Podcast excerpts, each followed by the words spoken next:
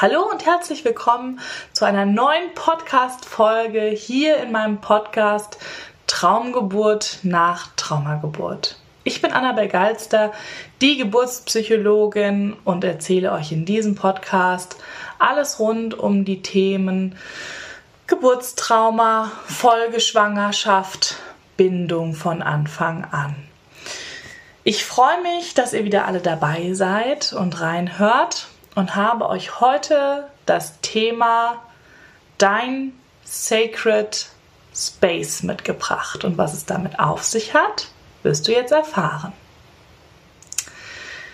Ja, ich ähm, habe überlegt, was für einen Content ich heute mache, weil ich wollte gerne etwas machen, was ihr sofort anwenden könnt. Ja, also ihr wisst, ich liebe das sehr praktisch also all was, alles, was ich tue, meine Arbeit, auch wie ich das Buch geschrieben habe zu dem Thema, ist alles sehr praktisch anwendbar. Und ähm, genauso habe ich mir heute das Thema überlegt, was ich eigentlich immer unter Geburtsaltar beschrieben habe.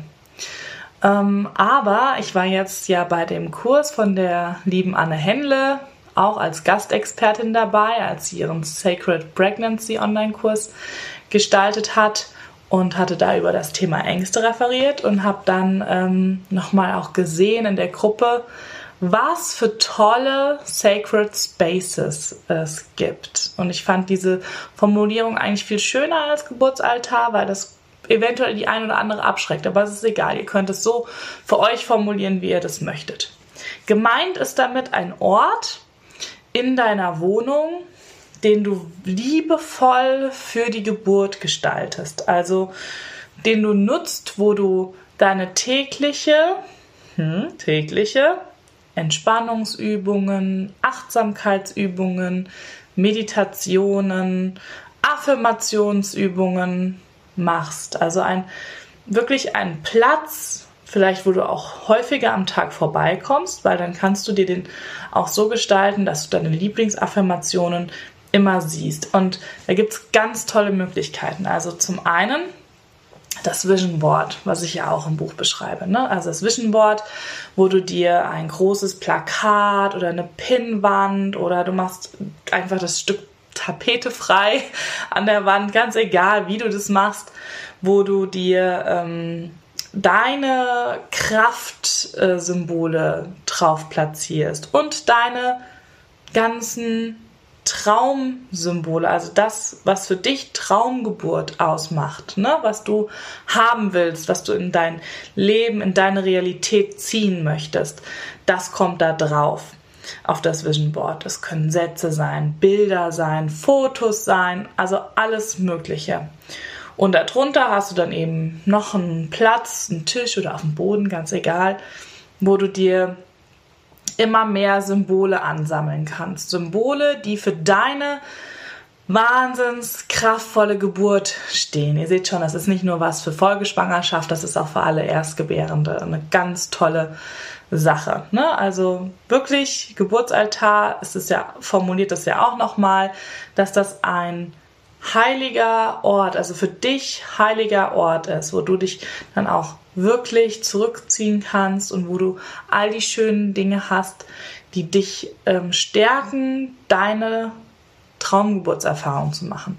Das können Symbole aus der Natur sein. Ne? Vielleicht hast du was bei einem Spaziergang mitgenommen, bei einem Urlaub, eine Muschel, ein Stein, ein wundervolles Blatt, was irgendeine Symbolik für dich hat, ja, oder eine Blüte. Ihr wisst ja, die Visualisierung der, öffnenden, der sich öffnenden Blüte während der Geburt ist ja auch ein ganz wichtiger Punkt und die könnt ihr auch selber zeichnen. Es kann eine Fantasieblüte sein, also ihr könnt ähm, selber Bilder malen und die dahin platzieren. Ihr könnt eure Geburtskerze gestalten und könnt die dort platzieren. Ihr könnt die immer anmachen.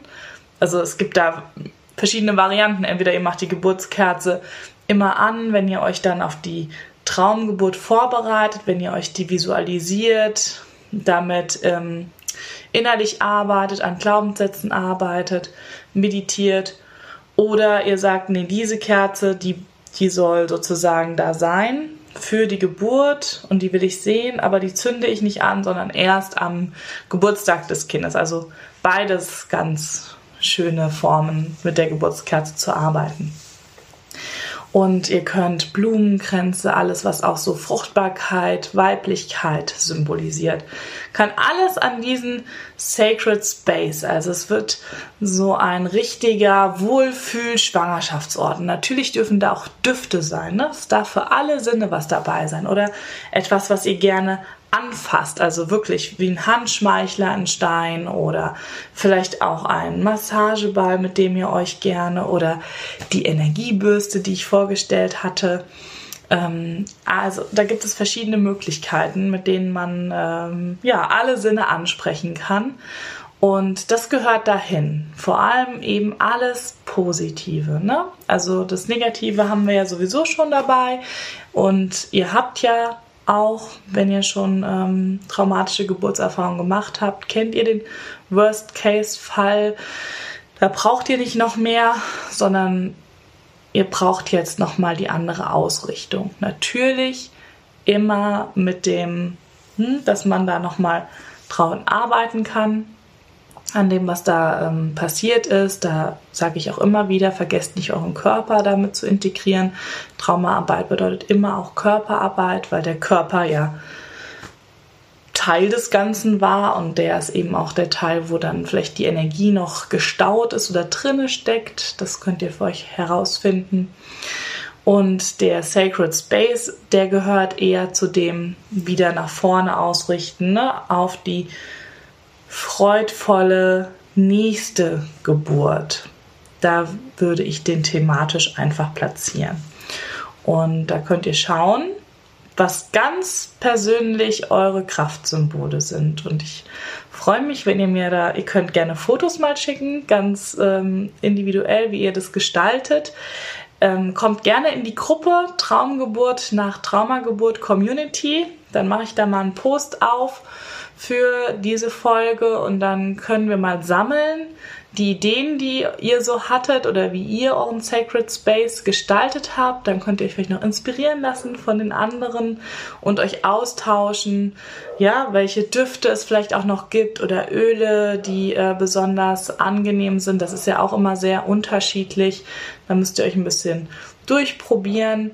Aber grundsätzlich sind es alles Dinge, die ihr dann auch während der Geburt nutzen könnt. Ne? Also gerade auch so Symbole, die man anfassen kann, wie ein besonderer Edelstein oder oder oder wenn ihr euch Karten oder Bilder ähm, gebastelt habt, dass ihr die mit zur Geburt nehmt, dass die euch da auch noch mal einen Schub geben, noch mal das Vertrauen stärken, noch mal die Kraft in euch rausholen und ähm, euch darin bestärken, da euren Geburtsreise zu machen, wie ihr sie euch wünscht. Und ähm, ja, wenn ihr zu Hause seid zur Geburt, dann könnt ihr natürlich auch den Ort so gestalten, dass ihr euch während der Geburt auch da aufhalten könnt.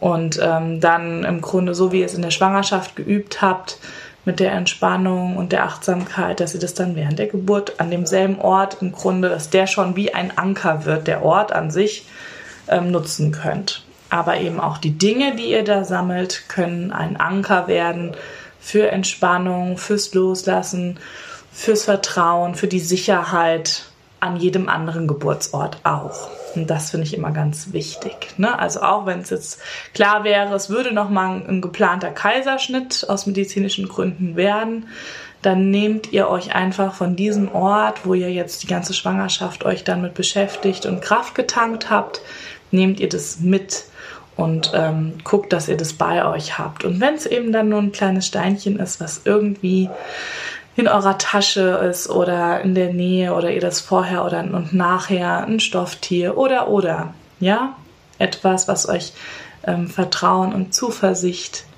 gibt, dass ihr das mitnehmt. Das hilft einfach Übergänge zu gestalten, wenn wir da so kleine Helferlein mit dabei haben.